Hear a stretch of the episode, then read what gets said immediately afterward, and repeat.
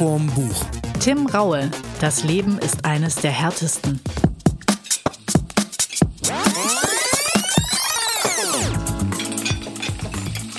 Leute, das hat keine Schärfe, das ist nix, das ist das, das, das, da, da kommt nichts bei mir an, das brennt nicht, das muss brennen. Wir rutschen ja ab in die Mittelmäßigkeit, das geht so nicht. Leute, jetzt aber mal hier. Fünf Minuten ist der Gang raus. Zack, zack. Tief durchatmen. Hallo zueinander. Neuen Folge von, das ist doch kein Podcast hier. Das muss zack, zack, zack, da muss eine Pointe nach der anderen kommen. Da muss das Buch auf den Tisch, da muss am Bett, da müssen Zitate. Zack, zack, zack. So kommen wir hier nicht weiter. Liebe Schussform-Buchhörer, heute eine ganz neue Begrüßung. Mats hat sich vielleicht eine Runde zu viel mit Tim Raue identifiziert. Er hat nämlich dessen Biografie gelesen. Das ist doch keine Begrüßung. Das, ist, das muss zack, zack, das muss knallen, da muss Schärfe rein, da muss direkt ab Minute eins muss hier klar sein, was du, jetzt was, halt mal die Garnele flach, also. Ich, ich halte mal. Okay, ich halte die Garnele flach. Ich atme tief durch. Also, liebe Hörer und Hörerinnen, herzlich willkommen zu einer neuen Folge. Wir haben heute mit dabei Tim die Raue selbst, Ruhe, oder Tim die Ruhe selbst Raue, mit ähm, Ich weiß, was Hunger ist. Die Biografie oder die Autobiografie zusammengeschrieben mit jemand anders von Tim Raue, dem, kann man glaube ich sagen, besten deutschen Koch ever. Also zumindest, wenn man seine äh, Preise und alles, was er so zu, eingeheimst zu, hat. zumindest wenn man ihm glauben möchte. Ja, und seinen Preisen. Ja. Zwei, zwei Mich- Mich- Michelin-Sterne. 19 Punkte beim Guillaume Lot de la Braille Unique de la 12 Points. Und äh, war in den Top 50, war auf Platz 36, glaube ich, der 50 besten Restaurants der Welt. Das ist natürlich echt der Und Hammer. er war mehrfach Koch des Jahres. Crazy, also- bevor wir weiter einsteigen, ich habe dabei Julia Becker. Köchin Das- des Jahres. Das Leben ist eines der härtesten. Für alle, die sie nicht kennen mögen, ähm, sie hat einen Podcast, der heißt Drinnies, wo es eigentlich hauptsächlich um Menschen geht, die irgendwie sich gerne drinnen aufhalten und keinen Bock haben, ihre Komfortzone zu verlassen, wenn es nicht gerade sein muss. War, glaube ich, mega erfolgreich, auch während Corona. Ja, und sie ist im Autorenteam von Jan Böhmermann. Also das äh, verspricht auch ein äh, sehr lustiges Buch zu werden. Ja, also man muss auch sagen, Drinis ist jetzt nicht irgendein Podcast.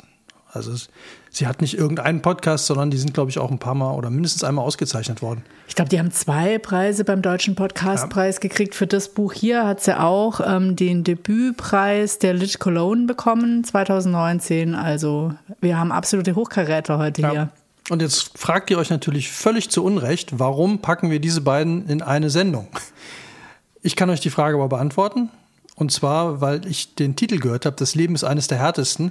Und habe mich daran erinnert, dass Tim Raue in der Chief's Table ähm, äh, Netflix-Serie ziemlich raue rüberkam. Und habe einfach mal geguckt, ich weiß auch nicht, warum mir der eingefallen ist, aber irgendwie dachte ich an den und dann äh, habe ich den Titel der Biografie, ich weiß, was Hunger ist, und dachte mir, Digga, das muss ich lesen. Ich will wissen, weil der kam so krass unsympathisch rüber bei Netflix, fand ich. Ja. Ähm, Also wie ein Riesen. Wir dürfen das nicht sagen, sonst müssen wir Nee, den nee. Haken anmachen. Nee, und wir wollen ja, ich finde, bei, bei Tim Rau muss man aufpassen. Das könnte sein, dass er das hört und dann steht er bei uns vor der Tür und dann will der aber nicht kochen, sondern dann gibt es einen hinter die Kochlöffel. Ja. Da ist keine Schärfe drin. nee, da war zu viel Schärfe drin, das geht so nicht. Leute, Leute, Leute. Ne, also von daher muss man ein bisschen vorsichtig sein. Aber äh, deswegen fand ich spannend, die, diese Biografie mal zu lesen, um mal, zu, um mal rauszufinden, ist der wirklich so? Weil ich, ich dachte nämlich immer, wenn man sich so in so einer Serie darstellt, so, so krass äh, unsympathisch, so als Feldmarschall in der Küche, ob das Absicht ist oder ob der da vielleicht gar keinen Einfluss hatte. Ich meine, irgendwie muss er schon so sein, das schreibt er auch, aber hat mich interessiert und deswegen habe ich die gelesen. Ist ein ziemlicher Schinken, um mal im Küchenjargon zu bleiben. ähm, hat äh, 300 Seiten oder so, na, hier 287, 290 Seiten, aber äh, es sind auch ein paar Rezepte drin. Oh ja, das ist sehr spannend. Ja, von seinen Signature-Gerichten. Ähm, Makrele, nee, Garnele, Wasabi. Wasabi-Garnele. Ähm, die werde ich auch mal nachkochen. Ja, wir machen dann ein paar Bilder auf Instagram. Ja, und, Nee, ein äh, Video. Ja, da, das, äh, da kann ich dann gleich Weil was zu es sagen. soll so sein wie ein Punch in the face. Like, like, like punch in the face. Und da kommt Ah, direkt, da kommt schon Tim von Tim Raue? Raue schon die erste. Nee, komm, Tim. Leute, Alles da gut. ist, das geht so nicht. Und das Krasse finde ich ja, wir sind ja noch nicht mal online. Also die, wir nehmen die Folge ja gerade erst auf. Das macht mir wieder so ein bisschen Angst. Ja. Wie sollen wir anfangen? Wer, wer, wer, wer, wer? Ich soll ich direkt hier. äh, Ich muss Ja, dann, wenn du willst, kann ich auch anfangen. wir können, pass auf, wir können ja abwechseln, weil ich habe mir ein paar Zitate rausgesucht. Das finde ich nämlich. Oh, und ich muss spontan reagieren. Alles Du musst klar. spontan reagieren. Ja, genau. Ich, erstes Zitat. Also Ja, pass ja. auf. Ich habe ja gerade schon angefangen, äh, was den Umgangston in der Küche angeht. Auch in meinen Küchen werden Grenzen überschritten. Es gilt aber, trotz des derben Küchentons zu erkennen, wenn es ein richtiges Problem im Team gibt. Die Aggression, die am Arbeitsplatz entsteht, muss dort auch abgebaut werden. Ich will nicht, dass meine Mitarbeiter mit angestauter Wut das Restaurant verlassen und der Erste, der ihnen über den Weg läuft, fängt sich eine. Beim Fußballspiel beißt und kratzt man 90 Minuten, aber danach gibt man sich die Hand, man lässt den Ärger auf dem Feld. So muss es auch in der Küche sein. Deswegen arbeiten auch nur Männer bei ihm, oder? Ich glaube, das ist ein Hauptgrund, dass Frauen wahrscheinlich auf diesen Umgangston und wenn man das Buch gelesen hat, so wie ich, dann äh, denkt man sich schon, die sind schon sehr, sehr krass. Einfaches Beispiel, jetzt nicht Umgangston, aber Umgangston übertragen. Die haben auch, die machen auch echt viel Scheiß in der Küche. Äh, eines Tages haben die sich mit Paintballs beschossen in der Küche. Und der Erste, der reinkam, hat vollen Paintball äh, an den Kopf gekriegt und hat aber dem Nächsten die nicht Bescheid gesagt, die in die Küche gekommen sind. Das heißt, Natürlich nicht. bis alle einen abgekriegt hatten. Und, äh, Das war natürlich mit Lebensmittelfarbe, oder? ja, ja, natürlich. Aber Ja. die haben wohl eine Riesensauerei Herr der veranstaltet. Fliegen mäßig. Und einmal Silvester haben sie vom dritten Stock irgendwie vom Balkon aus Sektkübel mit, äh, mit Raketenböllern äh, durch die Gegend geballert. Also, das ist schon, ähm, und ähm, ja, vom Umgangston, wir wollen ja jugendfrei bleiben hier. Äh, nee, wie heißt es nicht jugendfrei, sondern äh, we don't Angemessene want the, Sprache. Äh, adversity, wie heißt es immer? Lyrics, äh, wenn man hier Ah, äh, apparently adversary, Ja. nee, äh, don't know. wie heißt es denn? Man, man muss das doch sogar ein Häkchen machen. Explicit. Explicit Lyrics. Explicit. Blom. Explicit Lyrics. Okay, jetzt du. Was sagst was, äh, was kannst du dem entgegensetzen? Rauer Umgangston. Ja. Äh, Wie ist dein Umgangston? Oder wie ist der von, äh, von Julia? also man äh, merkt in diesem Buch schon, dass es ist so sehr humoristisch.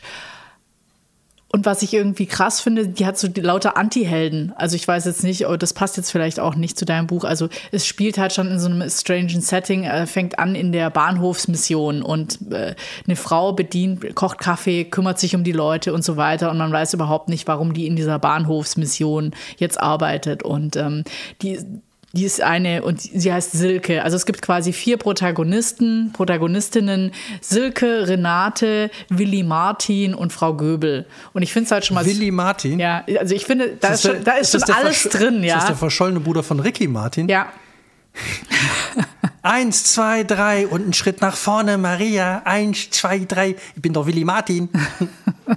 nee, der Willi Martin ist nicht so lustig. ah, okay. Also äh, ich finde es so ganz nett. Das sind so, eigentlich sind das so vier gescheiterte äh, Existenzen. Also jeder hat irgendwo ein anderes Problem. Die Kurzgeschichte von Frau Göbel ist, die ist glaube ich schon 93 oder 97.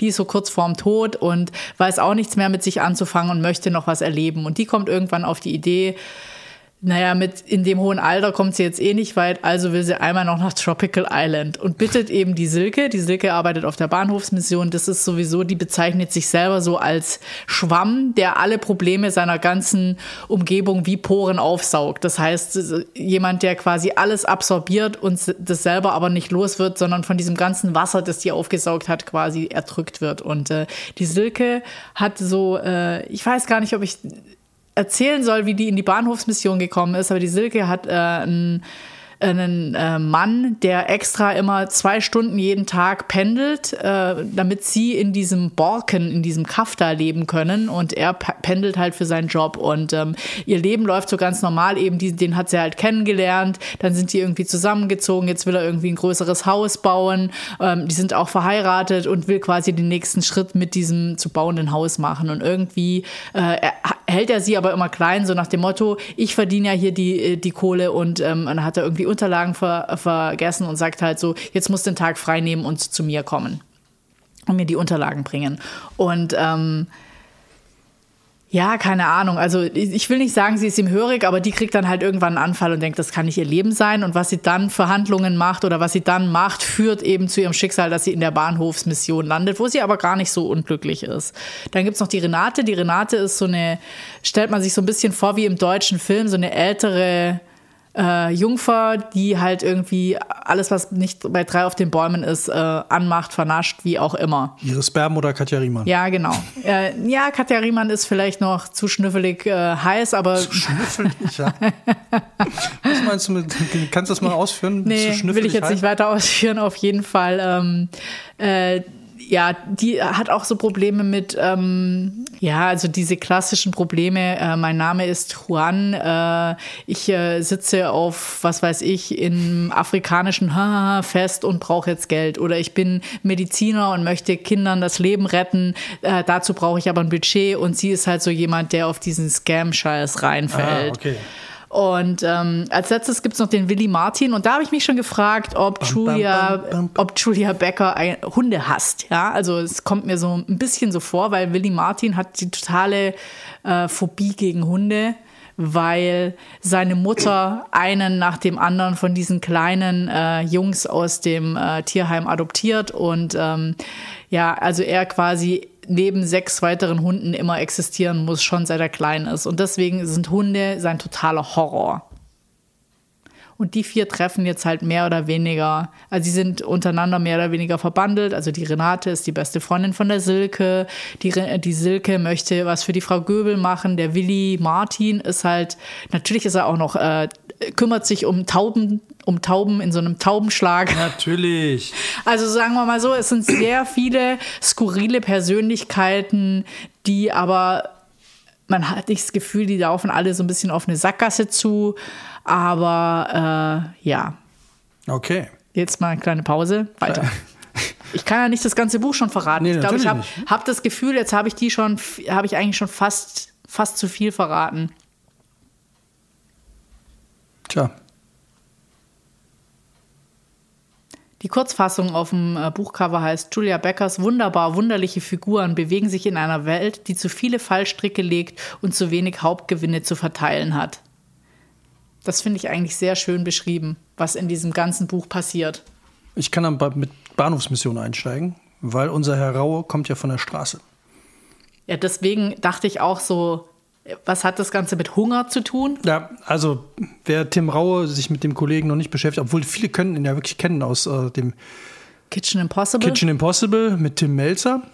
Und der hat äh, eine Vergangenheit, die, äh, der kommt halt wirklich aus, aus äh, sagen wir mal, sehr schlechten Verhältnissen ähm, und aus Berlin und war da lange bei einer Street Gang, den 36er Boys. Und da gab es viel auf die Fresse. Also es wird, äh, der hat sich wohl viel geprügelt damals. Und ja, leider ist er schon zu alt, sonst könnte er noch so ein Buddy von Felix Lobrecht sein. Stimmt, da ist ein bisschen zu alt. Und was ich aber super lustig finde, ist, wie krass der sein Geld früher ausgegeben hat für Essen. Also auch wieder ein Zitat. Äh, eine Frage, die man als Koch vielleicht am häufigsten gestellt bekommt, ist, wie kommen Sie denn auf Ihre Kreation? Meine Antwort ist Besessenheit, akribische Recherche und maßlose Fresslust. Also er hat tatsächlich relativ schnell, als er angefangen hat, diese Kochlehre zu machen, hat festgestellt, in der Schule, irgendwo bei dem Projekt oder so, wo wir, weiß nicht mehr ganz genau, dass er tatsächlich irgendwie ein Händchen dafür hat, Sachen zu mischen. Das ah, vielleicht bei, musst du das erzählen. Das fand ich ja so bei, toll. Äh, in der, in der äh, Chief's Table Folge ja auch raus, ne? Ja, stimmt. Wo er irgendwie ganz bestimmte Zutaten genommen hat, die daraus was gemacht hat und das fanden alle toll. Und dann hat er festgestellt, hey, ich kann ja was. Und hat dann äh, als eine Kochlehre angefangen. Und lustig fand ich dabei, er hat dann irgendwie nach der Lehre versucht, einen Job zu kriegen.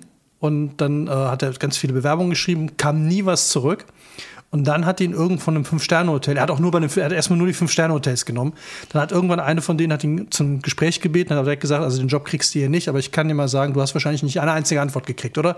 Und er so, ja, ja, ja, das könnte daran liegen, dass A, wo du herkommst, und das zweite war dann irgendwie. Äh, Kreuzberg. Äh, ja, Kreuzberg und ähm, es gab, noch irgendeinen Grund, aber vor allem halt diese Herkunft, dass er da halt irgendwie so, und dann hat er halt weiter runtergegangen und dann ist er irgendwann in so einem Ausflugsrestaurant gelandet. So dieses ganz klassische Schnitzelkloppen und äh, also in Masse raus, raushauen. Und er hat aber schon sehr früh angefangen, in Urlaube waren für ihn immer nur irgendwo hinfahren, wo es geile Restaurants gibt. Und der hat mit 23, also mit 23 und noch früher Urlaube gemacht, wo er so 10.000 Mark im Urlaub rausgehauen hat, mittags und abends in Sternerlokal essen war. Krass, wie hat denn der das finanziert? Schulden gemacht, Dispo bis zum Anschlag, Geld geliehen und aber alles gespart. Der hat nichts anderes gemacht, kein, hat bis heute keinen Führerschein, äh, interessiert sich nicht für Autos, Urlaube sind ihm auch relativ schnuppe gewesen, ewig lang. Hauptsache, also der ist da wirklich dann nach Dubai, aber nur zum Essen. Oder nach Paris nur zum Essen. und das fand ja, also der, der, der lebt es wirklich. Komplett bis zum totalen Wahnsinn. Also der hat dann auch ganz schlimme Krankheiten sich wegen völliger Überarbeitung eingefangen. Mit Organbefall von irgendwelchen Infektionen und so, die er halt nie behandeln hat lassen, weil er einfach, das muss das Schiff, das muss das Boot abkönnen, Herr Kaloi. so durch. Und der hat sich teilweise, hat er konnte, der musste, hat sich hinten, weil er nicht mehr stehen konnte, äh, die, die Kappen hinten von den Schuhen abgeschnitten und sich dann am Herd festgebunden. Alter. Also der ist, der ist wirklich. Ich würde sagen, das Leben ist eines der härtesten. Ja, es ist, der Typ ist wirklich, der ist besessen davon. Und hat irgendwann gemerkt, dass es auch so nicht weitergeht, aber äh, das kam dann deutlich später. Und mir war gar nicht er klar. Er hat dann überlegt, so Work-Life-Balance wäre auch eine coole Sache, oder? Ähm, ich glaube, das gibt es bei dem nicht. Work, work, work, work, würde ich das bei dem nennen. Wir haben ja extra noch mal, wir haben ja extra noch mal die Netflix, also wir hatten die Chiefs Table schon einmal komplett durchgeguckt, aber dann extra daraufhin ja noch mal die Folge und ähm, da habe ich gedacht, ich glaube, ich wäre gern der Hund von Tim Raue. Der kriegt auch extra gekocht. Das finde ich total verrückt. Stimmt. Und jetzt meine, mein Einwand am Anfang. Habe ja gesagt, mich hat das gewundert, wie kann man, also wenn man sich so unsympathisch darstellt in einer ähm, Netflix-Serie oder überhaupt in einer Fernsehfolge, dann muss man das ja auch wollen. Und er hat aber gesagt, tatsächlich, ähm, dass er überhaupt keinen Einfluss hatte. Also die haben den, die Dreharbeiten waren 14, äh, ich glaube sechs Tage am Stück, jeweils 14 Stunden. Und er musste von Anfang an sagen, dass er keinen Einfluss auf das Material hat. Und die haben ihn halt dann einfach rund um die Uhr da in seiner Küche da gefilmt, gefilmt, gefilmt und interviewt. Und er hat selber gesagt, so wie er darüber kommt, ist er nicht.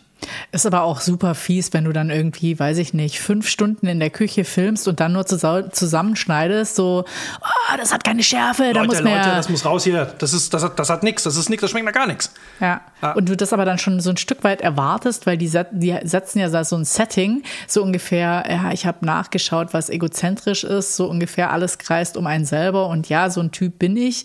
Und ich glaube auch so, dass. Ähm, ist noch die Frage, ob sich dann alles um dich dreht oder um deine, ich will es, Gabe, Talent oder dein, weiß ich nicht. Ich glaube, so ein Genie sagt auch nicht dauernd so, ich bin total äh, selbstverliebt und alles dreht sich um mich, sondern der möchte den maximalen Output leisten und ähm, tolle Dinge kreieren und natürlich bei den Leuten dann auch dementsprechend ankommen. Ja. Und ohne das, glaube ich, kommst du da auch nicht an, die, an diese Position. Ich meine, der hat ja ganz schöne Arschlochsachen abgezogen. Piep! Der hat, äh, ja, also so, ne, die Street Gang-Nummer, dann ist er halt in die Küche, hat dann angefangen zu kochen und hat dann auch. Ähm, also ich glaube, was den, was den so krass macht, ist dieses Ding, wenn du so ein Typ bist, der für nichts anderes lebt, außer fürs Essen und fürs Kochen, dann ist natürlich jeder, der das nicht so sieht und nicht irgendwie abends dann, nachdem alles sauber ist, nochmal 15 Stunden, äh, nochmal drei Stunden länger, um an seiner Zwiebelschneidtechnik zu arbeiten. Äh, bleibt, ist dann natürlich irgendwie äh, für den, ja, nicht ein Loser, aber gehört nicht meine Küche. So, weil wenn du so bist, verlangst du das ja auch von allen anderen. Und das funktioniert halt, das hat er halt irgendwann auch erkannt, dass das nicht funktioniert. Aber du bist natürlich, so stelle ich es mir vor, und so schreibt er das auch, du bist natürlich dauernd von allen genervt, weil die nicht auf deinem Level arbeiten. Also es ist dieses klassische, ich bin, ich bin nur von Idioten umgeben. Ja, aber ich finde das eine ganz schwierige Sache und ich, ich kenne das, sage ich mal, aus dem Architekturbüro ein Stück weit auch. Wenn du, ähm, sage ich mal, an einem gewissen Niveau äh, erreicht hast. Gar nicht, das sind alles Einzelkämpfer. Ich meine, die Küche funktioniert auch nicht, wenn die nicht als Team arbeiten. Der hat ja selber formuliert, quasi ist ein faules Ei dabei, kann das natürlich das Gesamtprodukt crashen. Du musst immer gucken, dass ein Team funktioniert. Und dann ist es ja oftmals so, ist ja vielleicht der Teamleader noch nicht mal irgendwie der Allertollste, sondern der, der es am besten organisieren kann oder wie auch immer. Und ähm, ich glaube aber ganz oben kommst du nicht an, wenn du so ein gewisses Ellenbogenpotenzial hast und natürlich eine Portion Glück. Das hat er, das fand ich auch ganz krass, das hat er in der Netflix-Serie gesagt irgendwie. Ähm, du hast ja so eine Hierarchie in der Küche und wo er dann erzählt hat, ich will Zuschef werden. Und dann habe ich den fertig gemacht. Ah, so krass. auch mit der so Ansage. krass. So, ich war schneller, ich habe früher gekocht, ich habe die Sachen besser gemacht als er. Ich habe auch allen gesagt, dass ich besser bin. Ich bin später gegangen als der und also Ziel war, ich will da einen Job. Und das ist natürlich auch eine krasse Ansage. Äh, Hat der auch Freunde? Bedeutet Wenig, dem. Freundschaft Also hat, was? Ja, aber das ist, also das fand ich auch eine geile Aussage. Der hat Freunde hat er kaum. Er hat halt Buddies gehabt früher in dieser, in dieser Street Gang, aber das ging eher um so einen Familienersatz. So Leute, auf die du dich verlassen kannst. Du weißt genau, wenn du mit denen in eine Schlägerei gehst, die rennen nicht weg, die stehen neben dir. Das ist so diese, auch diese Rocker-Mentalität. Ne? Wir gehen zusammen los, wir ziehen es durch und ich kann mich auf jeden verlassen. Der musste, um in die 36er Boys Group aufgenommen zu werden, drei Minuten eine Schlägerei gegen irgendeinen aus dieser, gegen zwei aus der Gang durchhalten. Das war das Aufnahmeritual. Gott. Wobei ich sehr lustig fand, Männer. dass nachher rauskam, also die 36er Boys waren die Untergruppierung der 36ers. Also die Kleinen und die Jüngeren. Und hat dann nachher die Älteren gefragt, die wussten davon gar nichts. Wissen das für ein Quatsch? Wieso denn auf die Fresse hauen? Gibt's bei uns nicht. Hatten die Jungs nur eingeführt. Und äh, deswegen, also da ging es halt immer äh, darum, also, aber dieses eher sich auf jemanden verlassen können. Und er hat wohl einen Kumpel, mit dem hat er ganz lange zusammen gearbeitet, äh, auch ein Koch. Aber das war, glaube ich, auch schon so freundschaftsmäßig war das alles. Ansonsten, aber wann willst du Freundschaften haben, wenn du morgens um 10 in die Küche gehst und abends um 23 Uhr ins Bett und bis um 10 aus der Küche wieder raus? Also es ist so, der lebt halt dafür. Also das ist so, der hat sein Ding gefunden und er hat ja dann irgendwie, mittlerweile gibt es ja dann diese, diese äh, Colette, diese, diese Bistro, Brasserie? Brasserie Colette, die gibt es ja gibt's dreimal. In einer waren wir ja schon mal in Konstanz. Dann hat er sein Sterne-Restaurant, mittlerweile zwei Michelin- Michelin-Sterne, das Tim Rau-Restaurant äh, in, in, in Berlin. Und er hat, das fand ich auch sehr lustig, die ähm, auf der Mein Schiff 5 von TUI haben sie ihn mal eingeladen, ob er nicht ein Restaurant auf diesem Kreuzfahrtschiff machen will. Und mittlerweile gibt es halt auf mehreren Kreuzfahrtschiffen auch Tim Rau-Restaurant. Ja, der hat ja ein ganzes Imperium aufgebaut. Ja, mittlerweile kann man das so sagen. Und er hat jetzt, äh, um mal wieder noch ein Zitat reinzuschmeißen, wir können auch was lernen von Tim. Er hat sich nämlich beim Käseschneiden betrunken, geschnitten. Und zwar hat er sich einen halben Finger abgeschnitten. Nein. Nähen können wir das jetzt nicht mehr, sagte der Arzt. Erstmal klammern und wenn wir Glück haben, wächst es anständig zusammen. Glück hatten wir natürlich nicht. Die Wunde musste erneut geöffnet werden. Es gibt drei Dinge, die ich daraus gelernt habe. Erstens, manches heilt besser, wenn man sich nicht zu Hause hinpackt und leidet wie ein wundes Tier, weil er ist nämlich erst nach Hause gegangen und hat gepennt. Zweitens, die beste Behandlung, und jetzt kommt der Tipp, bei Schnittwunden ist Zigarettenasche. Nichts stoppt die Blutung besser und nichts bildet danach eine so tolle Kruste, die eine glatte Narbe hinterlässt. Und drittens, nie Das betrunken sich- Käse äh, schneiden. Das hört sich ja gleich so nach Blutvergiftung an. Ernsthaft jetzt? Das ist auch, äh, sieht man auch in diesen äh, Filmen auch immer wieder, wo Leute im Busch irgendwie. Ja, aber die brennen Asche ja drauf. aus. Ich weiß nicht, ob das Asche ist Hm? oder ob das das. Doch, bei diesen Survival-Dingern ganz oft machen die Asche drüber. Krass. Ja, das Problem ist nur, wenn du jetzt nicht Raucher bist. Da hast du echt keine Chance. Ja, wo kriegst du Zigarettenasche her? Tja. Kannst du da mithalten? Hast du da hast du bei Julia, hat die Lebenstipps? Äh, Lebenstipps? Nee, ich glaube nicht. Ich habe hier noch einen Song gefunden, den kann ich auf die Playlist nehmen von Doro Pesch. Warte mal. Der passt, Oh. Doro ganz. Ja, passt ganz gut auf die. Äh, der passt ganz gut auf die Situation. All of us know, all of us are on our own. It's up to us to make ourselves feel better. All of us alone together. Also ich glaube, das, ähm, was das Buch, ja, was dieses Buch ganz schön rausbringt, ist einfach, äh, das sind so ein bisschen verlorene Seelen, ja. Aber das Einzige, was irgendwie das Leben besser macht oder Ertrag, erträglich macht, ist, wenn du Freunde hast. Ein Freund, ein guter Freund.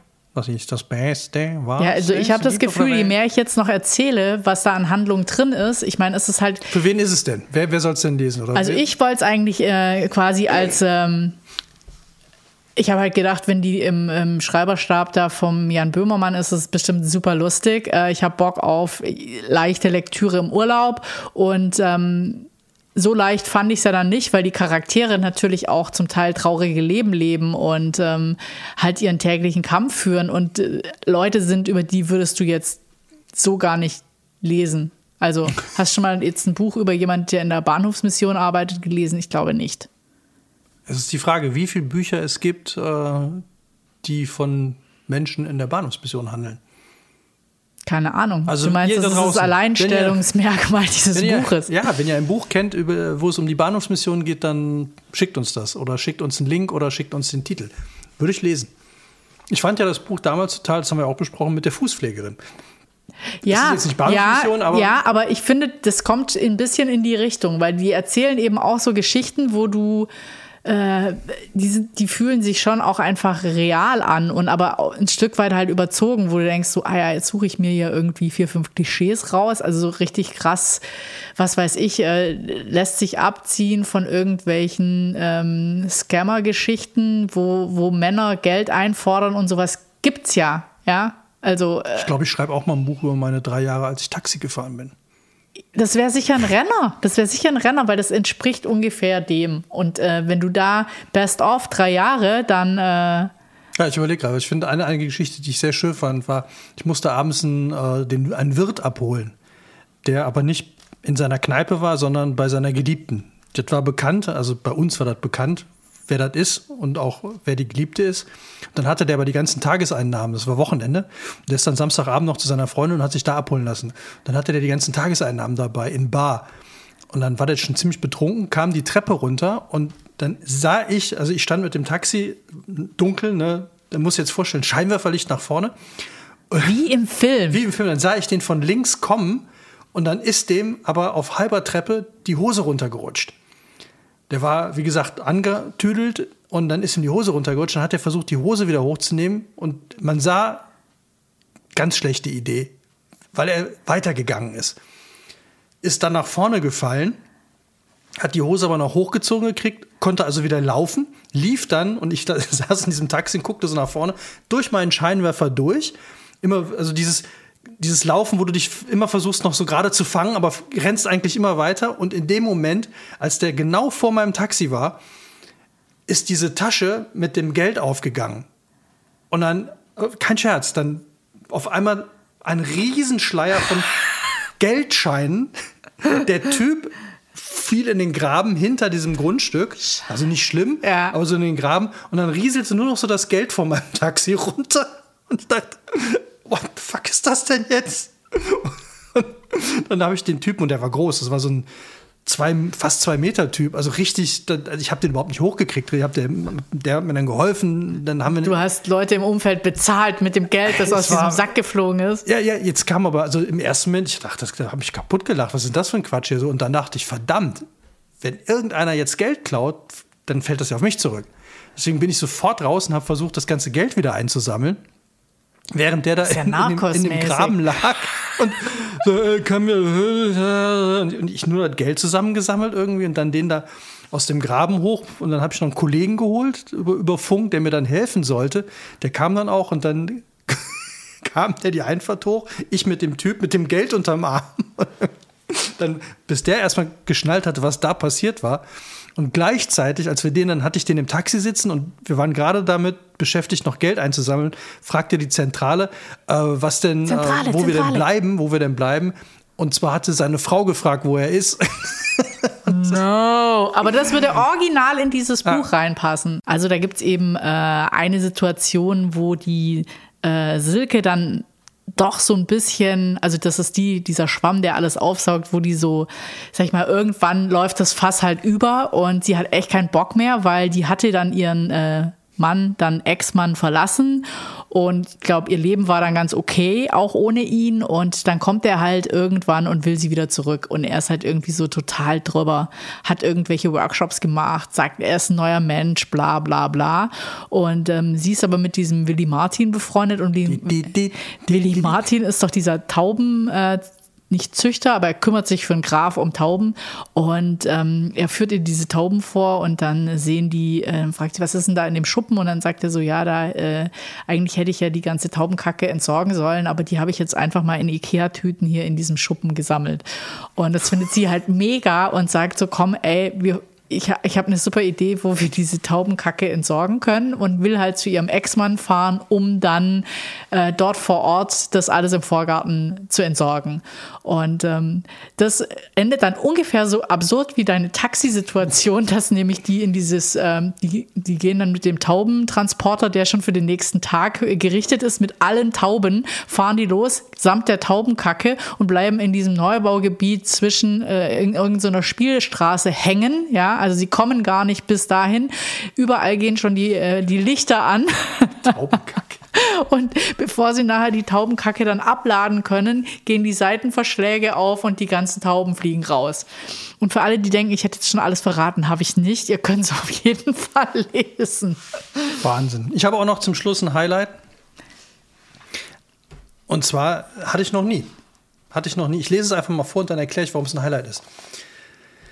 Ich lese also auf Seite 257. Äh, wir sind mittlerweile bei, den Fern bei der Fernsehkarriere von Tim Rau angekommen. Also er hat ja dann mit Tim Melzer Mission Impossible gemacht, äh, Kitchen Impossible gemacht und ähm, da setzt es jetzt da, ein. Da, da, das Vertrauen sollte sich lohnen. 2017 und 2018 wurde Kitchen Impossible für den Grimme-Preis nominiert. In den gleichen Jahren gewann die Sendung den deutschen Fernsehpreis in der Kategorie Bestes Factual Entertainment. Mittlerweile ist die Show in der siebten Staffel angelangt, was der Verdienst von Melzer ist, sowie dem Executive-Produzenten Sven Steffensmeier und seinem Team bei Endemol Schein. So, jetzt kann man sich fragen, was ist denn daran jetzt toll, wichtig? Sven Steffensmeier, und das ist wirklich dieser Sven Steffensmeier, ist ein Schulkamerad von mir. Das ist ja echt crazy. ziemlich genau, äh, glaube ich, ein halbes Jahr nach mir in dieselbe Klasse gekommen, in die äh, sechste Klasse äh, des Paul-Klee-Gymnasiums in Overath. Und dann waren wir bis zur 10. waren wir zusammen in einer Klasse und danach waren wir halt noch bis zum Abi zusammen in einer Stufe. Und das fand ich sehr, sehr lustig, weil er hat mich, das ist jetzt kein Scherz, wirklich, du warst dabei, du hast aber, glaube ich, äh, nicht daneben gesessen, äh, auf der Hochzeit eines sehr guten Freundes von mir habe ich den das erste Mal seit Ewigkeiten wieder gesehen und dann hat er mich gefragt, ob ich nicht Bock hätte äh, bei dieser Show, wo Amateure kochen, weil ich habe ihm erzählt, dass ich auch ganz gern koche und so, ob ich nicht Bock hätte, da mit anzutreten. Und da müssten, mussten dann, glaube ich, Amateure ein Gericht kochen und dann mussten die Köche, also Tim Raue und Tim Melzer, mussten das essen und dann nachkochen.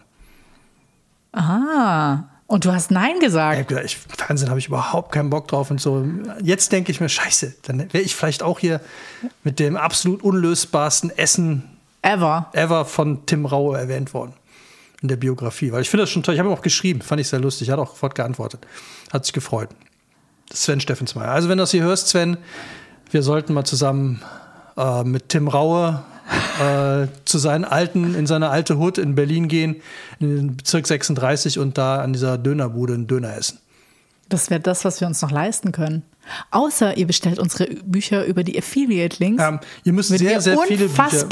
Ich habe nämlich mal geguckt, werden. ein aktuelles Menü bei Tim Raue kostet 284 Euro. Also ihr müsstet schon jetzt echt viele Bücher bei ja, uns über lest, unsere Affiliate-Links. Macht das, lesen ist super. Das bringt lesen euch bildet. weiter. Ja, bringt euch auf jeden Fall weiter. Also, ich sag nur, das Leben ist eben eins der härtesten. Ja, und ich weiß, was Hunger ist, weil ich mir kein Menü bei Tim Rau leisten kann. Eigentlich ist es schon ganz schön überheblich, das Buch so zu nennen, oder? Ist es nicht sogar schon fast? Hm, ich glaube, was er meint, ist eigentlich. Ähm, nicht Hunger im. Der, ja, also ich finde, wir hatten ja Leidenschaft. Auch schon, wir hatten ja Monchi schon. Ja. Ne? Und Monchi hieß ja, ähm, wie hieß die Biografie nochmal? Äh, niemals satt. Niemals satt, genau. Und ich glaube, es geht gar nicht um den, also ist jetzt meine Interpretation, kriege ich vielleicht eins auf die Fresse. Ja. ähm, übrigens auch ein Tipp mit von, der Garnele. Mit von Tim Raue, ganz wichtiger Tipp von Tim Raue, wenn ihr jemals in Schlägerei kommt, sofort zuschlagen. Das ist sein absoluter, äh, das hat er gelernt auf der Straße. So, wenn der andere noch anfängt zu reden, sofort zuschlagen, sonst hast du, sonst, du musst den ersten, der, du musst den ersten Punch machen. Das ist, äh, wenn ihr in eine Street Fighterei kommt und der andere fängt an zu reden. Ich gehe lieber in die Bullerei. Zu Tim Melzer. Ja. Äh, das scheint der wichtigste Tipp auf der, in der Street Gang Szene zu sein. Nicht, nicht quatschen, schlagen. Erst und dann fragen. Also erst zuschlagen, dann, dann fragen. Ich war ganz großer Tim Melzer-Fan, muss ich gestehen, als der irgendwie angefangen hat, Kochshows zu machen. Ich hatte ja auch zwei von dem seinen Kochbüchern. Das ist übrigens anscheinend wirklich ein Freund von ihm. Ja. Also die beiden, obwohl die sich wohl extremst angehen, aber das scheint auf einem, so wie er es schreibt, totalen Respekt zu beruhen und die können sich wirklich gut leiden. Ich finde, wir haben jetzt irgendwie gar nicht so viel über mein Buch gesprochen, oder? Ja, das Gemeine bei meinem. Buch ist, dass man gleich so viel verrät. Ja. Ich würde ja animieren, also ich habe jetzt nur Nuancen, ich würde sagen, Prisen, wie der Prisen. Koch sagen würde, Prisen verraten. Also der, ich kann diese Biografie wirklich mit ganzem Herzen jedem empfehlen, der A, Bock auf Essen hat, weil die Gerichte, also die, die Rezepte, die da drin sind, klingen total spannend, aber von einem Kochverrückten mal zu lesen, wie der sein Leben gestaltet hat und wie das vonstatten gegangen ist, obwohl es natürlich wie alle Biografien eingefärbt ist, hat er ja schließlich selber mit irgendwem geschrieben, ist es total spannend. Also, was wirklich ich total äh, lustig finde, ist, wenn man sich so. Naja, wenn man sich an seine Jugend erinnert, dann ist es ja alles gern mal so völlig eingefärbt und man kann sich ja auch nur noch so partiell erinnern, ja. Also, das ist ja sowieso ultra subjektiv. Was aber richtig spannend ist, und das habe ich ja letztes Jahr gemacht, oder vor eineinhalb Jahren, äh, habe ich uralte Tagebücher, auch so achte, neunte Klasse, und die habe ich mir reingezogen. Und da, das finde ich äh, super crazy, was dann da rauskommt, weil man ganz krasse Einblicke hat und auch dieses, diesen Filter, den man hat, so ja, das war damals so und so oder das war damals so und so. Not. Wusstest du, war dass halt es- irgendwie auch einfach anders. dass es mittlerweile eine neue literarische Form ist, äh, aus alten Tagebüchern vorzulesen. Scheiße, ich habe die jetzt Ja, alle gibt, geschnetzelt. Äh, habe ich letztens in der, in der Dummy, in der letzten Dummy, Zeitschrift aus Berlin, habe ich gelesen. Äh, Ich habe den, die heißen irgendwie äh, Memory, äh, also so, es gibt ja, wie heißen diese Lesungen? Ähm, Wohnzimmerlesungen. Poetry Slam. Ja. Und so ähnlich hieß es auch, so Mem Memorial Slam oder irgend sowas, wo wirklich Leute, die über 40 sind, aus ihren Tagebüchern aus der Kindheit vorlesen.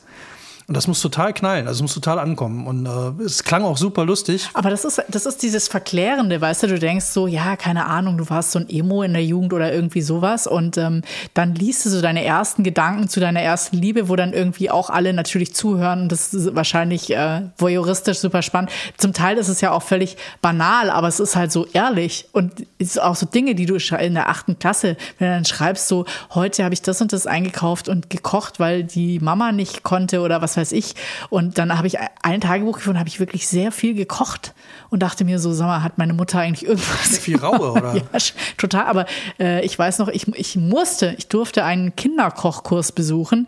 Wenn man das, sich das heute überlegt, ist es auch total verrückt. Äh, der hieß, Kinder gekocht.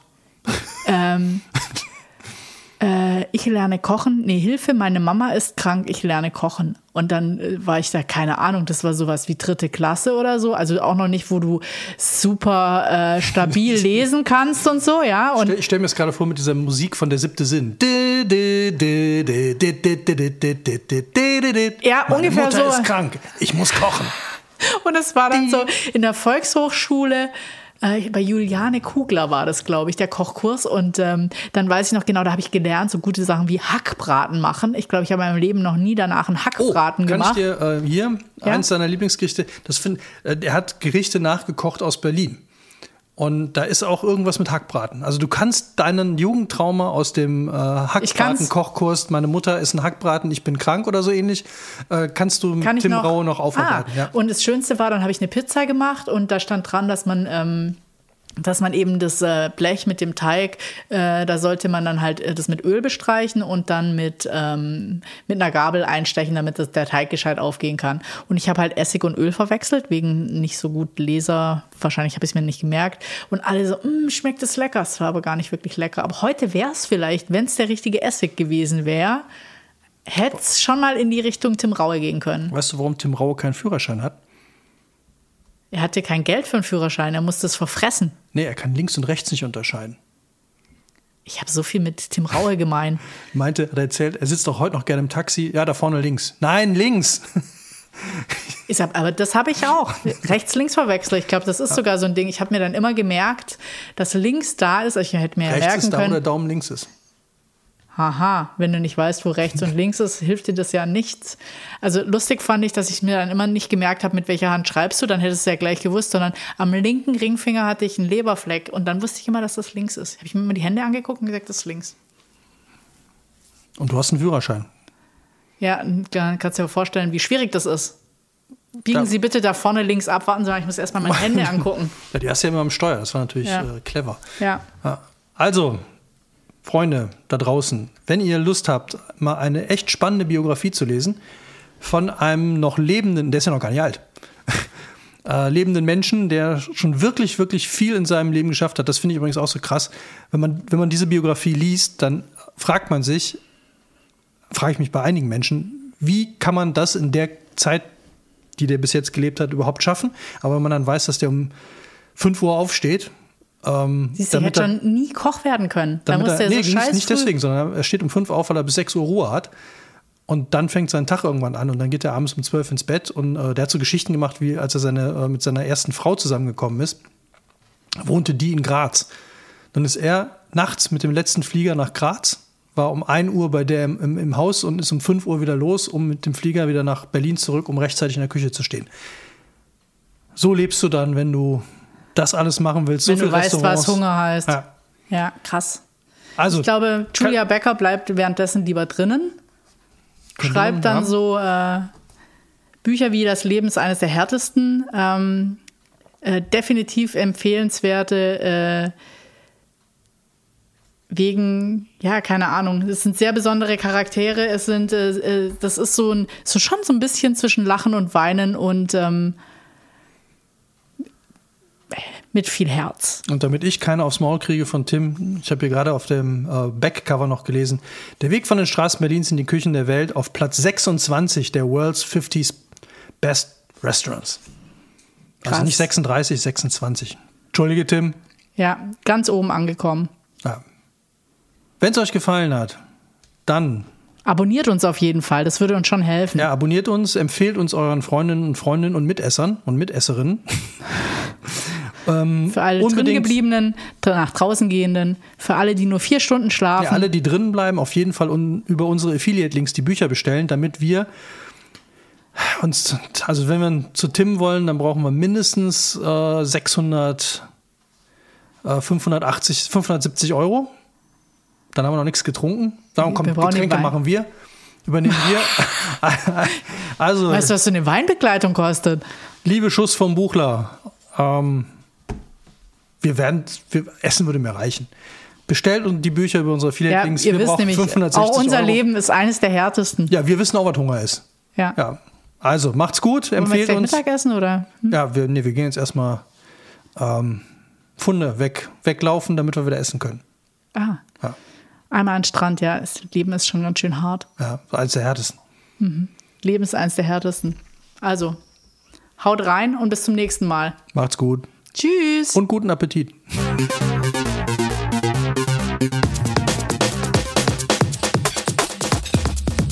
Leute, Leute, da war doch kein Podcast. Das geht so nicht. Da ist doch keine Schärfe drin. Das ist irgendwie, da muss mehr. Da muss einfach mal, da muss man auch mal aktiv werden. So, wir wollen hier nicht in der Mittelmäßigkeit hängen bleiben. Ich will drei Sterne. Ich will drei Sterne. Ich will einen drei Sterne Podcast. Nein, ich will Äh, fünf ich will Sterne. einen Fünf-Sterne-Podcast. Fünf-Sterne-Podcast. So, Leute, Schluss jetzt hier. Schuss vorm Buch.